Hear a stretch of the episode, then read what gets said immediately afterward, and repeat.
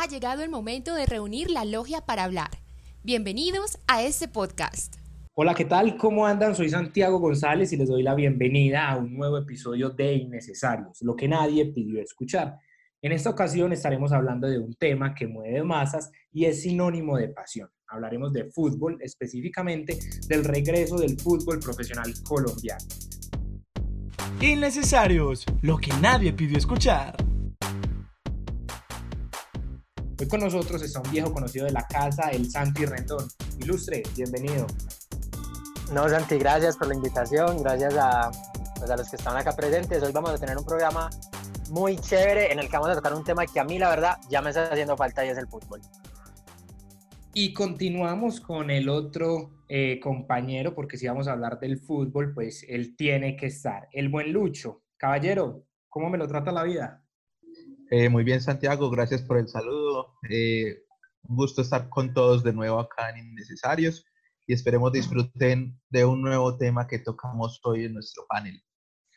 Bueno, yo creo que ya entrando en, materia, eh, es preciso acotar que la pandemia hizo que, que, la pelota dejara de rodar en todo el mundo y pues en este momento las ligas europeas ya están retomando el fútbol, ya, ya están en competencia y otras tantas se preparan para volver a las canchas. En nuestro país, pues el gobierno nacional ya dio el aval para que los equipos iniciaran eh, las medidas eh, de bioseguridad y retomaran los entrenamientos individuales según lo, según lo planeado. Se espera que, que para el mes de agosto eh, vuelva la competencia, esto teniendo en cuenta pues la, la curva epidemiológica que, que encuentren en el momento.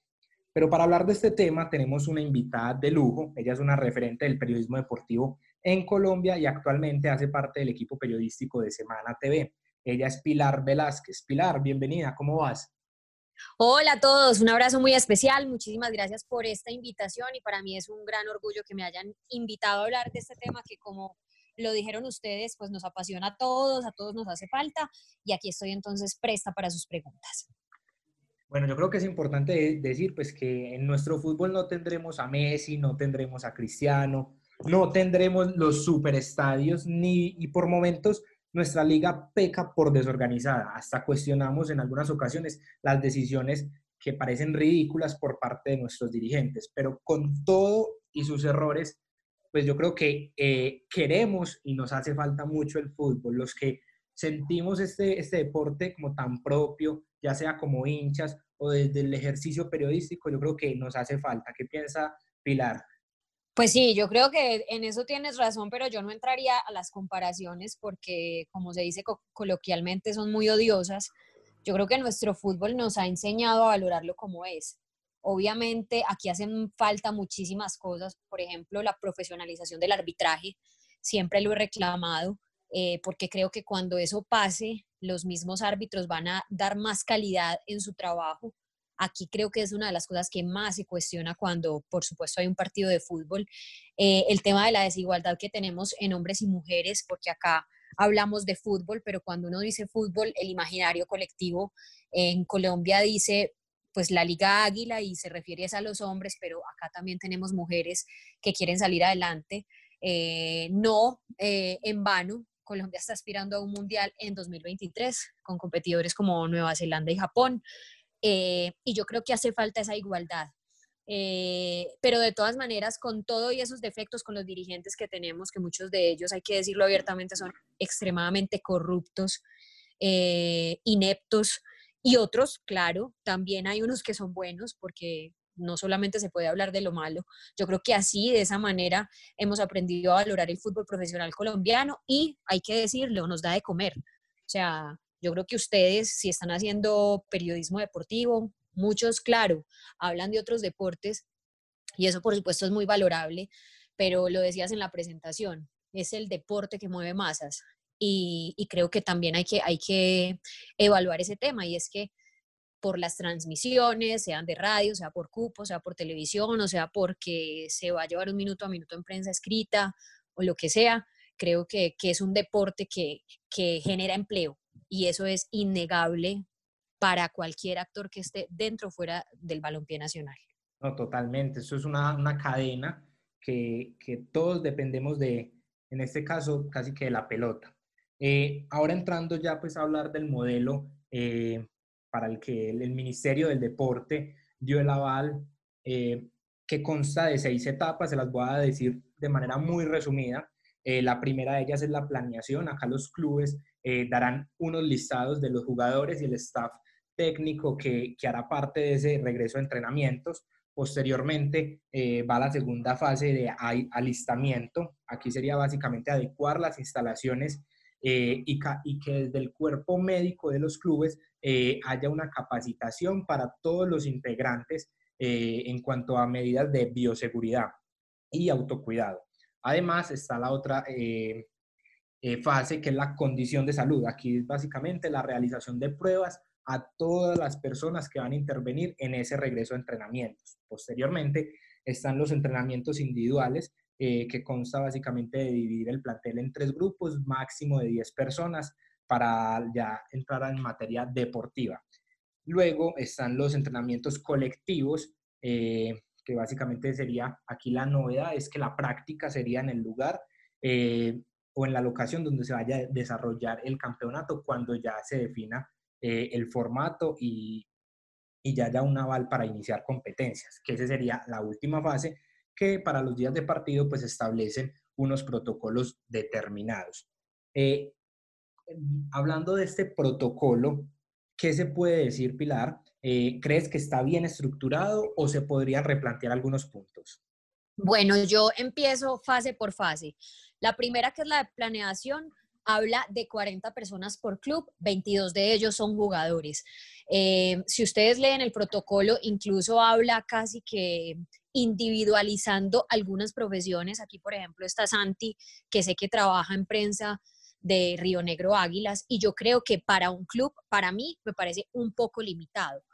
Obviamente entiendo las necesidades de reducir las personas, pero tengamos en cuenta que los clubes, por supuesto, lo hablo desde afuera, Santiago me podrá corregir, no solamente tienen que contar con el staff de jugadores, sino con sus profesionales en fisioterapia, sus médicos, que claro, están ahí incluidos, pero me parece que al ser 22 jugadores, reduce un poquito eh, esa cantidad de personal que tienen que llevar. Muchas veces incluso los mismos clubes acuden a sus dirigentes para llevarlos a los, a los, a los estadios. Más allá de eso, pues entiendo, repito, la reducción del personal y me parece que también, pues, si hicieron esta cuenta, para ellos debe ser lógica. Yo simplemente hablo como espectador y como periodista y supongo que tendrán que prescindir de algunos cargos que de pronto no sean tan fundamentales y tan o, priorizar unos por encima de otros. Eh, en la fase de aislamiento, me parece acertado que le den la responsabilidad a los médicos porque son ellos los que conocen a sus jugadores en el día a día, por supuesto desde la medicina, los que saben perfectamente cuáles son los cuidados que tienen que tener y también porque recordemos que en esos cuidados médicos y en esa responsabilidad médica no solamente va el cuidado del ser humano, sino también el tema de las instalaciones, el tema de las indumentarias, los kits médicos que se van a entregar para los test me parece que es muy adecuado y no que impongan cierto personal médico en cada uno de los equipos. Yo creo que ahí en esa fase estoy completamente de acuerdo. Entiendo que en las condiciones de salud son de tres a seis días para hacer la prueba y me gusta el tema de que Mindeporte y la Federación Colombiana de Fútbol estén haciendo un seguimiento constante. Ellos hablan de hacer el seguimiento durante esos seis días y ojalá sea así, tengan esos veedores que estén comprobando, no creo que un, club pues se vaya a desjuiciar, como se dice coloquialmente, sin hacer las pruebas, pero sí me parece fundamental que ellos estén ahí supervisando. Y también me gusta que en ese punto en específico es, eh, dicen muy claro que cualquier caso que dé positivo, de una entra a un aislamiento preventivo como si fuera cualquier ciudadano del común. Eh, en la tercera fase o en, el, o en el siguiente punto se habla del entrenamiento de bajo riesgo. Entiendo que son 28 eh, días como máximo y ese, esa planeación de los 10 jugadores en esta etapa, o sea, porque ahí habla de grupos pequeños de a 10 jugadores, me parece también acertada. Lo de movilizarse en los carros particulares dice ahí específicamente, pero solos. Yo estaba hablando ayer con uno de los médicos de los equipos Y él me decía, Pili, ¿sabe cuál es el riesgo de los jugadores? Que los jugadores son demasiado irresponsables, muchos, por supuesto, muchos. Eh, y por ejemplo, también en el caso, hablo de un caso específico, el de Atlético Nacional, ellos tienen que pasar por un peaje, ellos tienen que bajar la ventanilla, pagar el peaje y uno dice, bueno, eso es una bobada, pues, porque se pueden poner unos guantes. No se sabe, incluso ellos en su carro personal, si se quieran comprar una bolsa de agua o cualquier cosa y tengan un contacto mínimo que les pueda generar un riesgo. Yo prefiero en ese punto, cuando habla de el bus con todas las medidas de seguridad para agrupar a los jugadores y por supuesto tener todas las precauciones, lo que uno hace normalmente, tener tapabocas, la desinfección y demás. Eh, y cuando llegan a los entrenamientos, se le tiene que hacer, por supuesto, los test, la toma de temperaturas y todo lo que tiene que ver con la bioseguridad. En el, en el entrenamiento específico hay algo que me preocupa y es que entiendo que en el protocolo dice que solo se podrá iniciar una semana antes, ojo, una semana antes de iniciar la competencia y que se hará de acuerdo a cómo avance el, eh, el COVID en Colombia y la aprobación tendrá el previo visto bueno del gobierno nacional. ¿Qué quiere decir? Que para mí, de la etapa 0, de la etapa 0 a la 3 está aprobada. El resto sigue siendo una incertidumbre y una expectativa total, porque si ustedes ven los, los casos de MinSalud, las cifras siguen aumentando impresionantemente, sobre todo en ciudades como Bogotá o Barranquilla, y los muertos, por supuesto, también lamentablemente siguen aumentando. Y ahora, mirándolo desde lo deportivo, yo no sé si ustedes acá son técnicos o han tenido la experiencia no sé, desde un campo de, fútbol, sea como entrenadores o como jugadores. A mí, a mí, me parece muy poco el tiempo de una semana antes de empezar una competencia. Porque es que yo creo que un partido, pues más allá de que estén acostumbrados a eso, a planificar partidos de miércoles a domingo, pues muchachos, venimos de una para gigante, venimos de una para de tres meses. Para alistar el grupo completo en una semana, a mí no me parece suficiente. Yo le daría por lo menos una semana más, pero también respeto, por supuesto, los protocolos, porque esto es científicamente evaluado. Y la última, que es la competencia, completamente de acuerdo a que sea puerta cerrada. El tema de entrar por maratón también me parece acertado. Eh, por supuesto, los test rápidos al ingreso es obligatorio, creo que se tenía que hacer. Ojalá los estadios cumplan con los protocolos. Nosotros hemos visto imágenes de transmisiones, por ejemplo, en estadios como el de Santa Marta, ustedes se han dado cuenta que se inundan y los olores de lo que hablan es horrible porque, por supuesto, las aguas malas, como se dice popularmente, pues se pueden acumular y eso más un COVID puede producir, creo que, infecciones. O sea, como digo, lo hablo desde afuera. Y acá en Colombia, no solamente hay que hablar del estadio de Santa Marta para no satanizarlo, hay muchos estadios que no cumplen con protocolos mínimos de salubridad para ahora estar exigiéndonos en un COVID. Eh, y me parece obviamente muy acertado que en pospartido eh, los jugadores no se pueden duchar en el estadio, o sea, no, por, por el tema también de evitar compartir ese espacio como tan sagrado que es el baño para cada uno de los seres humanos y que los uniformes deben ser recogidos en bolsas con todos los protocolos de seguridad. Y pues obviamente tienen que salir todos ya con esa responsabilidad de conservar el tapabocas, de desinfectarse las manos. Ese es mi análisis como general del protocolo. Bueno, y hay dos puntos que mencionas en los que quiero hacer como énfasis, o más bien mencionarlos. Y por ejemplo, cuando hablas de lo de los peajes, más que todo acá en Antioquia, y no solamente sería el caso de Nacional, o sea, Medellín también tiene su sede después de un peaje y Águilas Doradas también, porque así como hay jugadores que viven en Río Negro, pues muchos vienen desde la ciudad, entonces eso complicaría un poco la cosa. Y el tema de las lesiones, y eso es algo como que nos preocupa bastante, porque pues sí, es muy poco tiempo y ya vimos que en Alemania, que en Inglaterra, todos los partidos están teniendo algún lesionado y eso pues para una nómina tan corta como las del fútbol colombiano, eso no sería nada positivo y más sabiendo que los procesos de adaptación son bastante difíciles. Sí, Santi, tenés toda la razón. Yo creo que mencioné Nacional porque es como el equipo que sigo al día a día, pero tenés toda la razón con el tema Medellín-Río Negro. Pero además yo puedo hablar también del tema Millonarios Santa Fe. Millonarios no tanto, pero Santa Fe sí tiene que ir a su sede hasta Tenjo que ustedes saben que acá pues en Bogotá los, los trancones son muchísimos, son característicos, pero no solamente eso, Santi, miremos por ejemplo otro escenario. De pronto es que uno se vuelve muy fatalista también con todo este tema, pero creo que cualquier cosa aquí cuenta. Y es, digamos, el, el jugador sale en su carro propio y tiene que ir a tanquear ahí también va a tener un contacto. Eh, lo que les digo, se puede comprar también una bolsa de agua. Lo, lo general, que uno dice, bueno, esto puede ser muy estúpido hablarlo, pero hay que ser tan específico cuando se trata de la salud, que yo creo que no hay que descartar cualquier cosa. Por eso yo me voy al tema de los buses. Y lo que decís de las lesiones es completamente cierto. O sea, ya lo hemos visto en España, ya lo hemos visto en Alemania, y creo que en Colombia no va a ser la excepción, además porque, yo repito, las comparaciones son odiosas, pero la disciplina deportiva que se tiene en un jugador de Europa no es la misma que se tiene en un jugador de Colombia. Aunque ustedes vieron que Luis Suárez, por ejemplo, llegó gordísimo al entrenamiento, pero, pero, pero creería que no solamente por el estado físico, sino también por la movilidad del cuerpo y lo que implica estar constantemente en función de esa profesión que es el fútbol, eh, más allá de que se haya entrenado virtualmente, más allá de que se hayan adaptado las casas con todas eh, las herramientas, bicicletas estáticas y demás, yo creo que no va a ser igual. O sea, llegar a un terreno de juego, yo, ustedes me, me podrán decir, yo la verdad no tengo ese, ese, dato exacto, ¿cuánto mide una cancha? Entonces, los recorridos que tienen que hacer, hablemoslo de una posición específica, por ejemplo, los laterales, algunos de ellos que son de ida y vuelta, ¿qué va a pasar ahí? Para un arquero, que es una posición tan específica que tienen que trabajar, bueno, no sé cómo es, cuál es el término correcto, pero tirarse al balón, salir a cortar, eh, ir arriba, ese tipo de cosas, ¿cómo va a ser con el regreso? Y por eso les digo, esos trabajos en colectivo solamente se van a poder hacer, según lo que yo leí en el protocolo, una semana antes. Entonces, qué tan beneficioso va a ser para la salud del deportista, no solamente hablando desde el COVID, sino también desde la parte de las lesiones.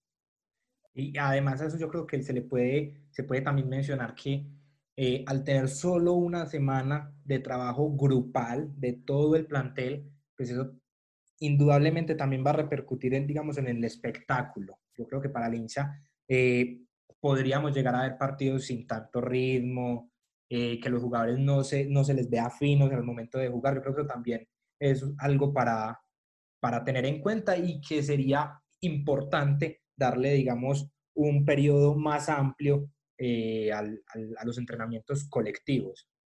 De acuerdo, de acuerdo, porque de hecho en la liga alemana, y bueno, creo que la liga de España no ha brindado esa misma calidad que brindaba antes, y es porque también creo que ustedes pueden hablar con los futbolistas, muchos de ellos tienen miedo, y tienen miedo más que al COVID porque muchos, por ejemplo, lo que le pasó a Pacho Mesa, ustedes supieron que Pacho Mesa en México se contagió, fue, eh, eh, tuvo la suerte de ser asintomático y aparte de ser asintomático, pues cuando le hicieron, creo que fue la segunda o la tercera contramuestra de la, de la prueba, salió negativo, porque el cuerpo de los deportistas de alto rendimiento tienen buena capacidad de recuperarse al COVID, pero las lesiones creo que es lo que más miedo les causa.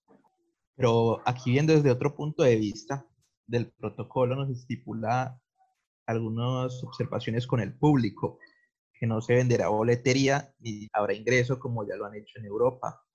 Sin embargo, yo pienso que las autoridades no están contemplando algo y es algo que se ha evidenciado durante toda la cuarentena y es que aquí no tenemos pedagogía en cuanto al aislamiento.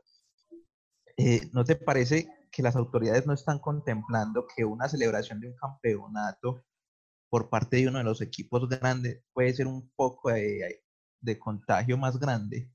Bueno, y antes de que Pilar responda, eh, qué pena interrumpo, pues ya que hablan también de la autoridad colombiana, miremos que países que ya sufrieron con más, eh, más ahínco el COVID, como, como Italia, pues vimos la celebración de los hinchas del Napoli del título de Copa. Entonces, vemos que si allá que vio un país que fue tan golpeado, no se vio una cultura al momento de celebrar, pues acá la cosa tampoco sería así. Exacto, no, en eso tenés toda la razón, porque creo que es un punto que tal vez no se ha evaluado eh, y miren ustedes, por ejemplo, aquí en el distrito capital, ustedes se dieron cuenta que Millonarios hace poco cumplió 74 años de historia. Lo que tuvieron que hacer fue un acuerdo firmado con el distrito y todos los actores municipales, bueno, municipales no ciudadanos, eh, más los hinchas y las barras principales del club para evitar esas aglomeraciones en la calle. Yo creo que en dado caso de que un Nacional, Medellín, er, eh, Millonarios, Santa Fe, Junior, eh, bueno, no sé, Cali, América, lleguen a la final, creo que esos pactos se tendrían que establecer previamente. Y por supuesto también, hay que decirlo, lamentablemente aquí la letra entra con sangre y hablamos de sangre plata. Acá nos duele cuando nos tocan el bolsillo, porque si no fuera así, pues O sea, cuando, cuando nos dan promociones como ayer, el día sin IVA, todo el mundo salió feliz, eh, pensando que se iban a ahorrar 100, 200 mil pesos, a endeudarse o no sé. Y cuando a uno le dicen, no, es que mire, esto le puede traer unas sanciones de tantos salarios mínimos, uno ya la piensa. Uno ya dice, ah, pucha, bueno, me van a tocar el bolsillo. Yo creo que esas medidas se tienen que establecer de esa manera, porque yo no creo que haya un aislamiento para una celebración. O sea, no, lo, no la conozco. No creo que vayan a decir, solamente pueden entrar 200 hinchas guardando tanta distancia. Eso no pasa. Eso no pasa. Creería que se tienen que buscar maneras de hacer celebraciones virtuales y, por supuesto, a los que salgan y pues incumplan la norma y puedan propagar el virus, creería que tienen que tomar acciones como las que les digo, o firmar acuerdos y, y también pues tocar el bolsillo, mirar a ver qué se puede hacer para sancionar a, a esos hinchas.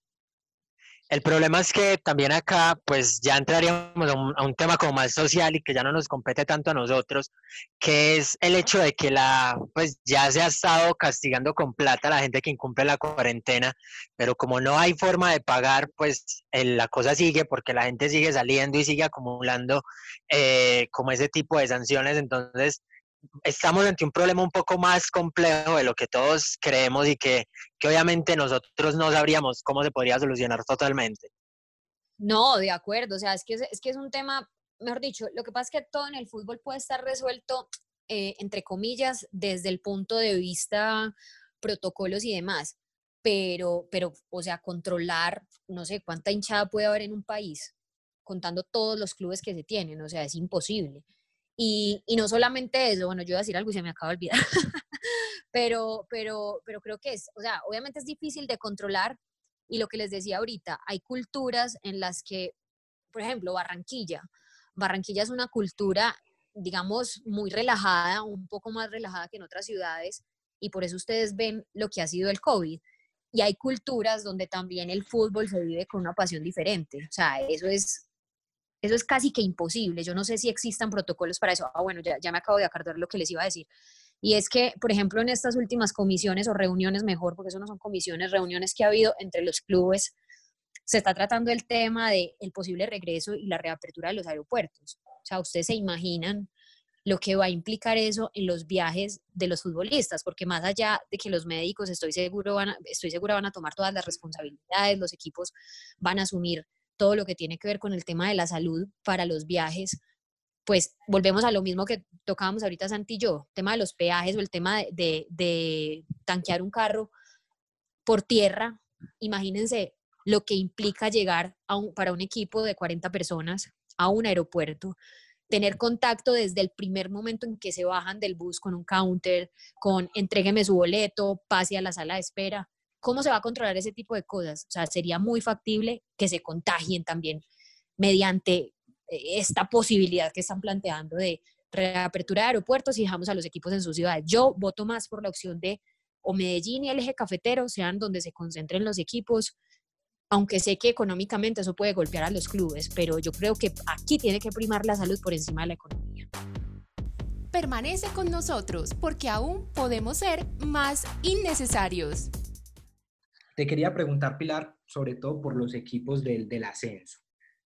Estos equipos sí están en la capacidad de garantizar la rigurosidad eh, en estos procesos de bioseguridad, porque pues, son equipos con menos recursos y estaba revisando el protocolo, ya casi des desconozco, vos sabrás más, de hecho, eh, pedían que los estadios pues contaran como con cuatro camerinos. Yo creo que no todos los estadios en Colombia lo tienen y vos ahorita dijiste que muchos no cumplen ni con unas normas mínimas de sanidad. Entonces, ahí, ahí ¿cómo se hace? ¿Cómo podrán controlar eso? No, por eso te digo, o sea, es que, es que es muy complicado. Empecemos a analizar algo antes de entrar, por ejemplo, en el tema económico de lo que significan las inversiones en salud.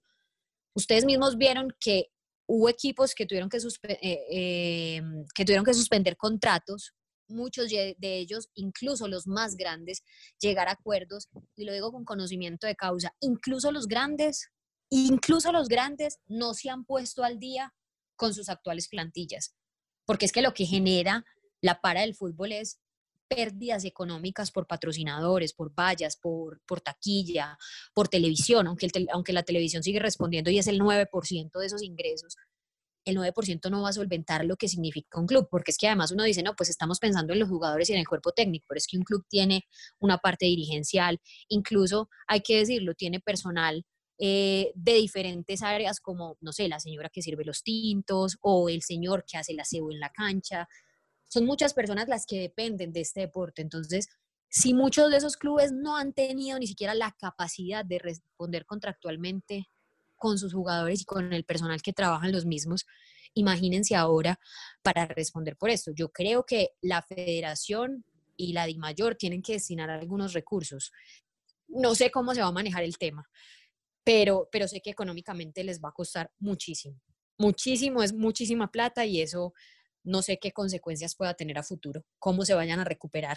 Igual recordemos que, por ejemplo, Bancoldex también está eh, apoyando con ese tema de los créditos, no sé hasta cuándo, no sé hasta qué monto, y no sé si eso logre aliviar el bolsillo de, de, las empresas, que en este, en este momento hablamos de empresas clubes, pero, pero creería que el hueco financiero sí va a ser muy grande y no se me haría extraño que algunos de esos equipos tiendan a, a desaparecer, no sé desaparecer si definitivamente o, o hasta qué punto, pero, pero creo que en ese sentido es preocupante. Pilar, bueno, este tema tiene tanto de largo como de ancho y mucho por decir, pero creo que también es importante hablar de, bueno, del fútbol femenino, qué va a pasar con, con las mujeres, que pues desde antes ya venían pidiéndole a, a la mayor y a la federación eh, pues, cómo es posible que haya un torneo en la que la competencia sea de tres meses. Ahora, eh, con esta situación actual, ¿qué, ¿qué podría pasar con ella? ¿Cuál es tu punto de vista con ellas? ¿Qué podría pasar? No, pues es una incertidumbre completa. O sea, con las mujeres no se sabe qué va a pasar porque, pues tú mismo lo mencionas, antes de la para teníamos 18 equipos listos para competir y no solamente eso, se supone que en abril empezaba el campeonato, que igual iba a ser corto, pero ya pues al menos se estaba hablando de fútbol femenino también teniendo en cuenta lo que venía para el Mundial. Eh, ahora sí es difícil hablar del tema masculino, que era un proyecto existente, que ya el campeonato venía corriendo, imagínense lo que pasa con las mujeres. Eh, teniendo en cuenta también que todo el calendario futbolístico se corrió, que se tenía que buscar campeón de la Copa Libertadores antes de septiembre, y todo eso está absolutamente trastocado.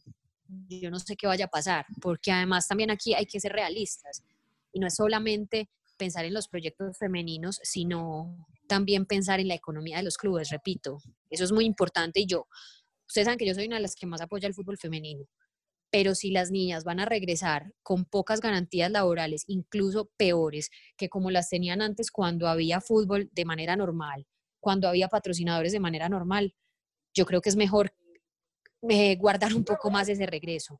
Y lo digo porque eh, muchas de las jugadoras hoy están sobreviviendo con los mercados que les dan los, el equipo masculino. Y eso es muy triste. Muchas de ellas, de los clubes, eh, lo que hacen es contratar a cinco o seis jugadoras y el resto viven a través de subsidios, de transporte, de vivienda y demás. Y ustedes imaginan si equipos como Santa Fe, con don Eduardo Méndez a la cabeza como presidente, que ha sido de los únicos que ha conseguido patrocinios, ojo, patrocinios únicos para sus mujeres, independientes al equipo masculino e independientes a lo que Di Mayor anuncie, y tuvieron que hacer los recortes de sueldo que tuvieron que hacer con ellas, si equipos como Nacional tuvieron que prescindir de su gerente deportiva como Sofía Navarro, y puedo ponerles más ejemplos, ustedes se imaginan qué va a pasar con el resto de equipos, porque no todos son grandes. Entonces es Es complicado para ellas el panorama, yo la verdad lo veo muy oscuro. Ahora todo el mundo está hablando de fútbol femenino porque estamos eh, pensando en el Mundial 2023. Hay otro tema eh, que también me preocupa un poco a mí en lo personal y es la parte de los periodistas en este protocolo del fútbol, volviendo como a ese documento con el que empezamos la entrevista. Eh, usted, Pilar, como periodista, ¿cómo, que, ¿cómo toma el hecho de que limitaron tanto el acceso de la prensa y pues viendo el ejemplo que nos han dado los países de Europa y los equipos de Europa, eh, ¿qué se podría traer acá de bueno como una iniciativa para la prensa con el fin de que se puedan seguir los cubrimientos? Porque es que eh, el material que entregue el equipo de comunicaciones del club y lo que entregue el canal licenciatario no es suficiente. No, en eso estamos completamente de acuerdo. Recordemos que en lo que se habla el protocolo dice solo personal autorizado de nuestro patrocinador Win Sports. Además, con relación a la sala de prensa, no se puede encontrar ninguna persona en este recinto. Es preocupante. Primero te hablo de la experiencia como periodista y es que yo siempre he dicho que para hablar de fútbol hay que ir a la cancha. O sea, eso por televisión no basta, más allá de que yo lo hago cada fin de semana que hay un partido aquí en el Campín, juegue Santa Fe con, no sé, X equipo que no consideremos tan atractivo o juegue Millonarios con X equipo que tampoco nos guste.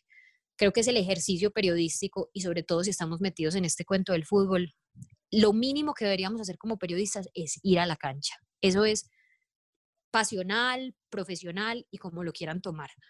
Ahora, hay que hablar de muchos medios de comunicación que no solamente pues trabajan a lo Win Sports y es la radio, que creo que son eh, incluso más inmediatos que la misma televisión o los equipos de prensa. Y ustedes cuando están en el terreno de juego creo que tienen la oportunidad de tener mayor calidad en su trabajo. Eh, yo no estoy de acuerdo con eso y he, conversado con algunos de los presidentes de los clubes que tampoco lo están. Además de todo, muchachos, hay que mirar algo y es que muchos de los periodistas les pagan por transmisión. Muchos de los periodistas les pagan por ir a hacer una zona mixta y ese es su pago en toda una semana. Entonces es demasiado cruel pensar que tenemos que depender del canal licenciatario o muchos de ellos trabajan por cupos y esos cupos muchas veces se venden de acuerdo a la transmisión que exista. Y para un cliente no es tan atractivo una transmisión que está retransmitida, por decirlo de alguna manera, viendo un televisor que cuando se está en vivo, porque estás ahí en la jugada, el que está en la zona mixta le da paso al, jugador, puede mencionar la marca. Entonces, con el patrocinio de tapas de oro, no sé, estamos con Andrés Ricaurte, jugador del Deportivo Independiente Medellín. ¿cierto? Ese tipo de cosas marcan la diferencia para lo que tiene que ver con la economía de, los medios de comunicación. Santiago me pregunta, ¿qué podemos replicar en Colombia? No sé, lo que yo he averiguado, para, para esa pregunta no tengo respuesta en el sentido en que eh, no sé qué tan viable sea lo europeo acá en Colombia. Lo que yo he averiguado que sea viable en Colombia es que algunos presidentes están buscando la manera de llevar a la asamblea que se va a cumplir el próximo 27 la opción de que los periodistas que no son del canal licenciatario, tengan unas tribunas especiales con distanciamientos acordados y por supuesto con todo el protocolo de seguridad que se exige en los estadios. No se va a poder llevar, si Caracol Radio llevaba siete personas a su cabina, pues ya no se va a poder llevar siete personas, ¿cierto? Si, el, si los clubes se tuvieron que limitar a 40 integrantes, pues obviamente los medios de comunicación también tienen que buscar limitar esos cupos, pero sé que se está trabajando en eso y me parece una idea viable o que incluso los medios de comunicación sean incluidos en ese protocolo, para mí debió, debió haber sido así desde el principio, sobre todo con los que pagan cabina. Entonces, digamos, RCN Radio tiene su cabina fija en el Campín, que es la número 50 y pico, no sé, estoy inventándome cualquier cosa, pues que tampoco hay 50 y pico de cabinas, pero digamos, es la cabina número 55 la RCN en la radio.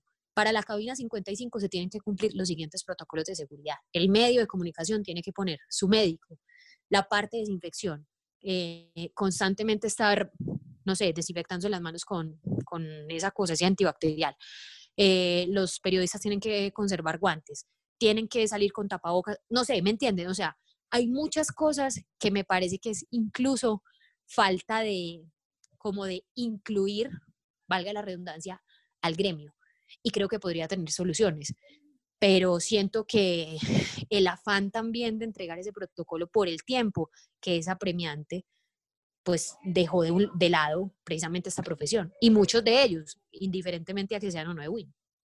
Yo, yo a eso le añado que pues acá como colegas, eh, todos comunicadores y que hemos ejercido periodismo, pues el, esto desvirtúa la, el, ejercicio periodístico en sí, pues no es lo mismo, como lo decís, eh, estar en el lugar de los hechos, estar donde pasan eh, las acciones, a, estar desde otro lugar y eh, que las preguntas, incluso las conclusiones y todo el análisis, pues no se puede hacer eh, de forma crítica, sino que muchas veces claro, estar porque, ceñido a lo que hagan los periodistas. Dale. Exacto, estamos ceñidos a lo que hagan los colegas de Win Sports. Ahora, Ustedes ven, por ejemplo, cómo se están presentando actualmente las ruedas de prensa en España, que es una de las cosas que me preguntaba Santi, acabo de caer en cuenta. En la última rueda de prensa del Real Madrid, cuando habló Zinedine Zidane sobre James, que dijo que lo iba a tener en cuenta, Zidane entra a una sala de prensa donde hay un televisor gigante con todas las adecuaciones de sonido y demás, y está su jefe de prensa siempre ahí pendiente, y es a través de Zoom. Entonces, él va direccionando, me refiero al jefe de prensa, las preguntas que se van a hacer y el contacto es directo y sale perfecta. O sea, ustedes nunca se dan cuenta hasta que muestran el televisor al lado de Zidane, que no hay nadie en esa sala de prensa. ¿Cierto? Yo no sé qué tan viable sea acá por, por el espacio, por la tecnología, por los recursos que se tengan. Imagino que la de mayor sí los va a tener y, que de pronto a ciencia cierta no sea tan difícil. Pero esa sería una buena solución siempre y cuando en la sala de prensa pues no tengamos que depender de que el periodista de, de Win Sports o el canal patrocinador eh, sea el que haga las preguntas por los demás. Entendería perfectamente que sea el que abra o cierre o tenga la oportunidad de hacer más preguntas en la rueda de prensa, pero no que sea el moderador de los demás medios de comunicación. Desde que haya las herramientas tecnológicas, esa puede ser una buena solución. Más allá de eso, por supuesto, sigue como desorientando lo que es la profesión del periodismo, que es ir a hacer la reportería, estar en la cancha y transmitir desde, desde cada uno de los estadios. Eh, que hay un tema también como que, que, a mí me preocupa, y, o bueno, no tanto me preocupa, sino que eh, como que va a pasar con el tema de, de, también el fútbol como más aficionado, el tema de que todos los equipos ahora van a depender mucho más de su cantera, porque es que las nóminas acá están, está, se están recortando, porque eh, ya vimos que Nacional ya vendió a Daniel Muñoz, que otros equipos del país le han dicho adiós a otros jugadores en parte por el tema de la situación económica. Entonces, la cantera ahí es una gran oportunidad y los jugadores de las fuerzas básicas están entrenando con las profesionales, pero a ellos también les hace falta el campeonato. Eh, ya se habló de que pues la idea es retomarlo más adelante, pero eh, tienes como de pronto conocimiento de qué va a pasar con eso o también tenemos que esperar por ahora como, como qué información se va dando. Pues a ver, Santi, lo que pasa es que también hay que mirar una cosa y no solamente es desde lo económico, que es muy acertado tu punto de vista y el ejemplo que pusiste, Daniel Muñoz, pues creo que es el mejor de todos, porque sin duda alguna era el mejor jugador del fútbol profesional colombiano, repito, y, perdón, repito, no respeto las opiniones diferentes, pero creo que era el, el, jugador más destacado que teníamos en el fútbol colombiano. Y hay que mirar también una cosa, Santi, es eh, ante la imposibilidad de contratar y, y, por lo económico que está pasando, eh, Recordemos que si, por ejemplo, una de las opciones que se manejan para, para el campeonato exigiría incluso cambios de estatutos, porque muchos de los jugadores, hablemos del tema, por ejemplo, Cristian Vargas. Ustedes saben que si se, si, si se continúa el torneo, por supuesto, si se retoma y se decide terminar el torneo que se finalizó por la pandemia o que se paró más bien por la pandemia, Cristian Vargas estaba en un club como Atlético Bucaramanga y pasa Millonarios ahí tendría que haber el cambio de estatutos porque se supone que no puede jugar en dos equipos en un mismo año. Entonces, ante eh, esa demora o esa imposibilidad, por supuesto, los, los, los canteranos van a tener mucha más posibilidad de, de tener esos minutos si así lo requieren los entrenadores.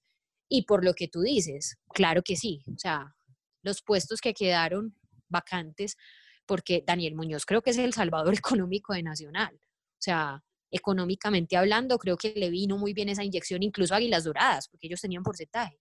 Eh, y creo que, claro, ahí van a tener la oportunidad los pelados. Pues creo que para ellos, los pelados y los profesionales, el riesgo va a ser igual. O sea, de lesiones, de COVID y demás. No sé cómo estén entrenando las fuerzas básicas actualmente. Supongo que lo hacen de manera virtual y también la responsabilidad de los jugadores pero normalmente la atención de los entrenamientos en casa se ha centrado en el profesionalismo y no en los que pueden venir a suplir algunas posiciones precisamente en esos clubes profesionales. El panorama se empieza a aclarar un poco, que hay dudas completamente, que pueden haber fallas, yo creo que en el protocolo, eh, seguramente las habrán y seguramente también tendrán que, que mejorar sobre, sobre la marcha o corregir, mejor dicho, sobre la marcha. Pero, pues en resumidas cuentas, yo creo que pues sí genera un poquito, un poco de emoción el hecho de que ya, ya al menos se pueda saber que el equipo y, y que los jugadores y que los planteles ya puedan empezar a, a, a, entrenar y empezar a reactivar, aunque sea muy mínimo, pues sus, sus economías. Sí, así es. Yo creo que es alentador para todos porque es que el regreso del fútbol Yo creo que muchas veces con todo este tema de la pandemia y el incremento de contagios y de fallecidos, se veía tan lejos, o sea, tan lejos, tan lejos. Si ustedes recuerdan cuando todo esto empieza, se hablaba incluso de hacer dos campeonatos. Ahora la opción por, por lo, lo corto del tiempo, pues se habla simplemente de uno, de un formato. Y es que además para mí sería inhumano que se jueguen dos campeonatos, así sea que se haga de manera rápida y se inicie otro. Yo creería que es mejor hacer una cosa bien hecha, terminar un campeonato bien hecho o si lo quieren dar por terminado y terminar eh, y, e iniciar un nuevo torneo y terminarlo hasta diciembre, no sé hasta cuándo, que hacer dos, eh, que me parecería absolutamente descabellado.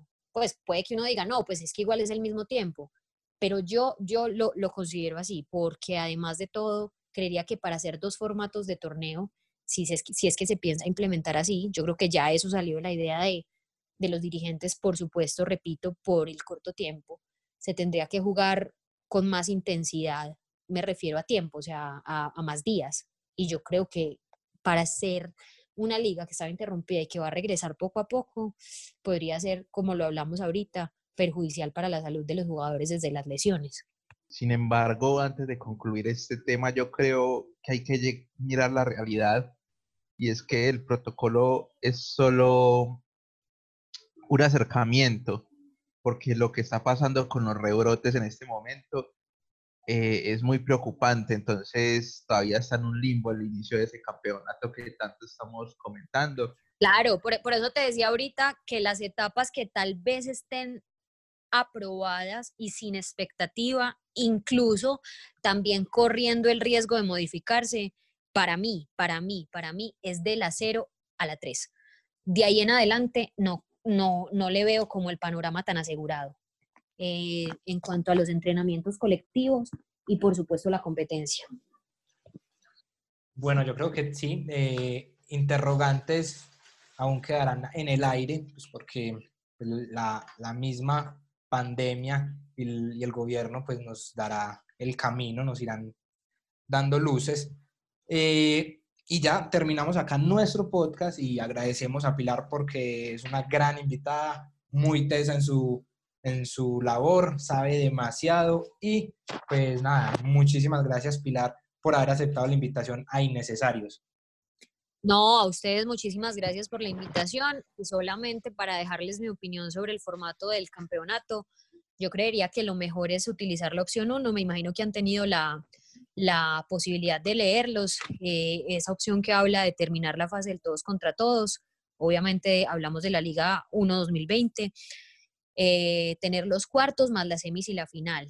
Me parece que sería lo mejor porque hay que tener en cuenta que muchos de los equipos pues que han sumado y que venían bien en la liga digamos que eso para ellos, por supuesto, sería como el premio de no perder lo, que consiguieron.